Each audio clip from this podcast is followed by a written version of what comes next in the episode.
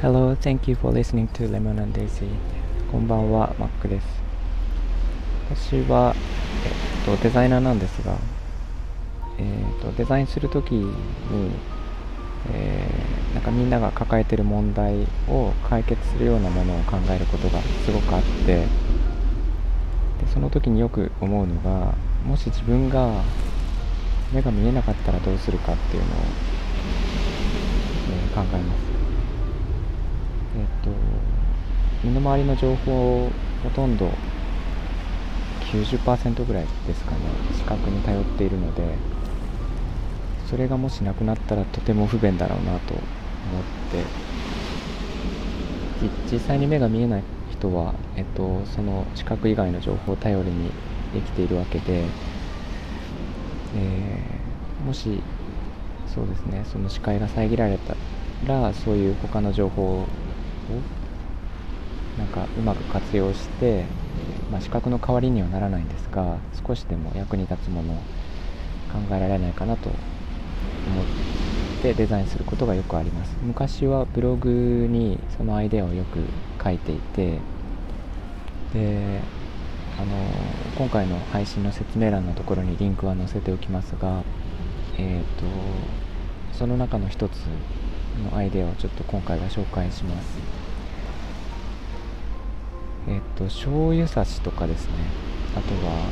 えっ、ー、とピッチャーですね。あの水とか液体を入れるピッチャーって目が見える場合は普通に、ま使える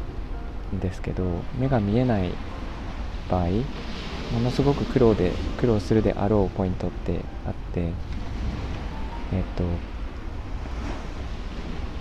えー、そうですね。例えば醤油差しに醤油が残りどれぐらい入ってるのかっていうのは、えー、視覚でしかわからないですよねほとんど。そこがもし見えなかったらどうやって知るのかなっていうところでなんか指をつけるしかないかなとなんかいろいろ考えまして。で指をつけるってすごい不潔だし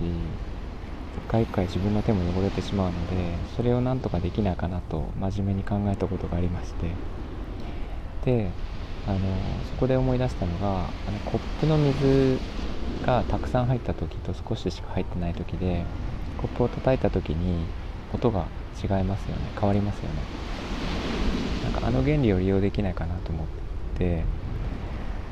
えー、ピッチャーが空になった時の音といっぱいになった時の音なんかそれがきっと違うと思ってで空になった時の音または空に近い時の音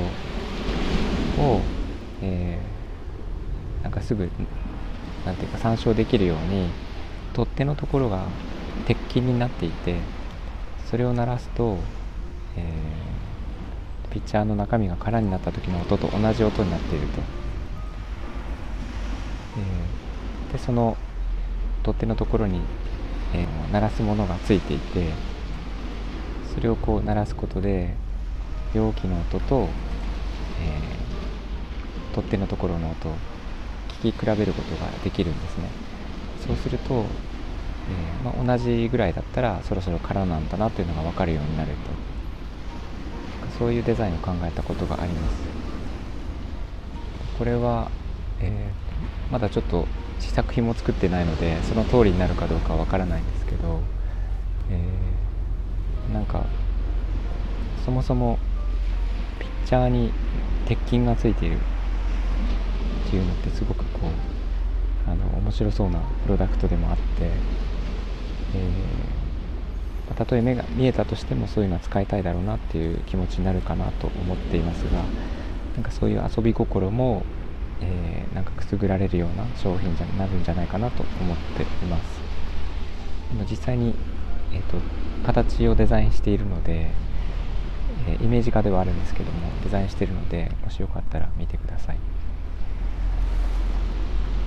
なんかそうやって、えー、日常生活での不便さとかなんかそういうものを解決できるような商品を考えたことがさんありましてこれからもちょっと紹介はしていこうと思っていますえー、はい今日は以上になります聞いていただいてありがとうございました、えー、みんなが優しくありますように Thanks for listening and have a good evening. Bye bye.